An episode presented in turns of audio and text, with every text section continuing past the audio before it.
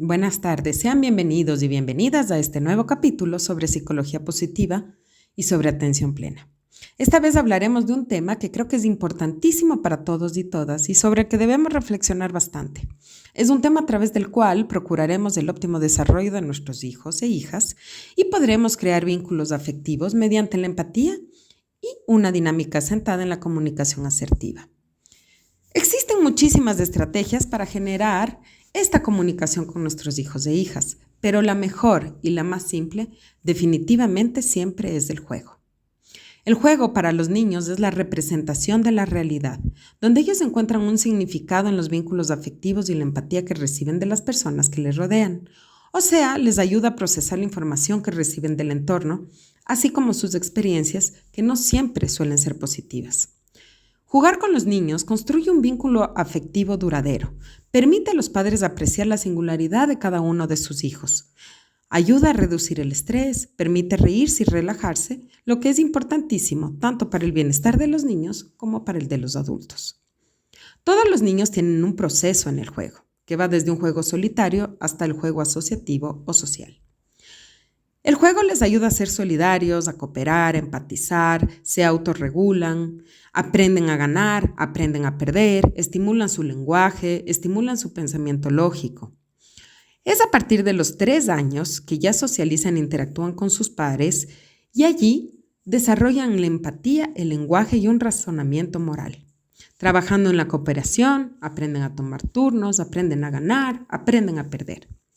En este punto, el rol de la familia es fundamental para que ellos, los niños y niñas, puedan reproducir estos buenos hábitos sociales. A medida que progresa su desarrollo cognitivo, los tipos de juego se van complicando un poco. Es ahí cuando surge el juego constructivo, el juego expresivo, el de fantasía, donde moldean y construyen sus propias ideas, expresan emociones y sentimientos mediante el arte, por ejemplo, replican roles y motivan su imaginación a través del juego fantástico e imaginativo. Después aparece el pensamiento abstracto, lo que les permite solucionar problemas de una forma creativa y resiliente y que estimula su autoconfianza, construyendo en ellos una autoestima equilibrada. Esto es un fenómeno fantástico, donde el cerebro va potencializando las capacidades de los niños. Y es así que el resultado del juego simplemente es puro beneficio, tanto para los niños como para sus familias. El juego también conlleva un desarrollo físico impresionante. Los niños desarrollan su coordinación, su equilibrio y mejoran su salud. La diversión física, como el juego al aire libre, durante el recreo, ayuda a desarrollar sus destrezas motrices, previene la obesidad infantil, fomenta la inteligencia emocional, entre un montón de cosas más. La emoción que puede causarle a un niño o una niña subirse en el tobogán le dará la oportunidad de adquirir confianza y tomar riesgos dentro de un entorno familiar y seguro para ellos.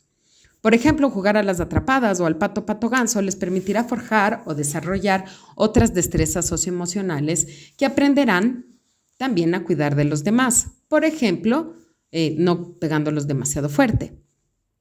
El juego al aire libre permite a los niños utilizar sus sentidos para el desarrollo de habilidades como la percepción espacial, como el equilibrio. También mejora la capacidad de atención de ellos.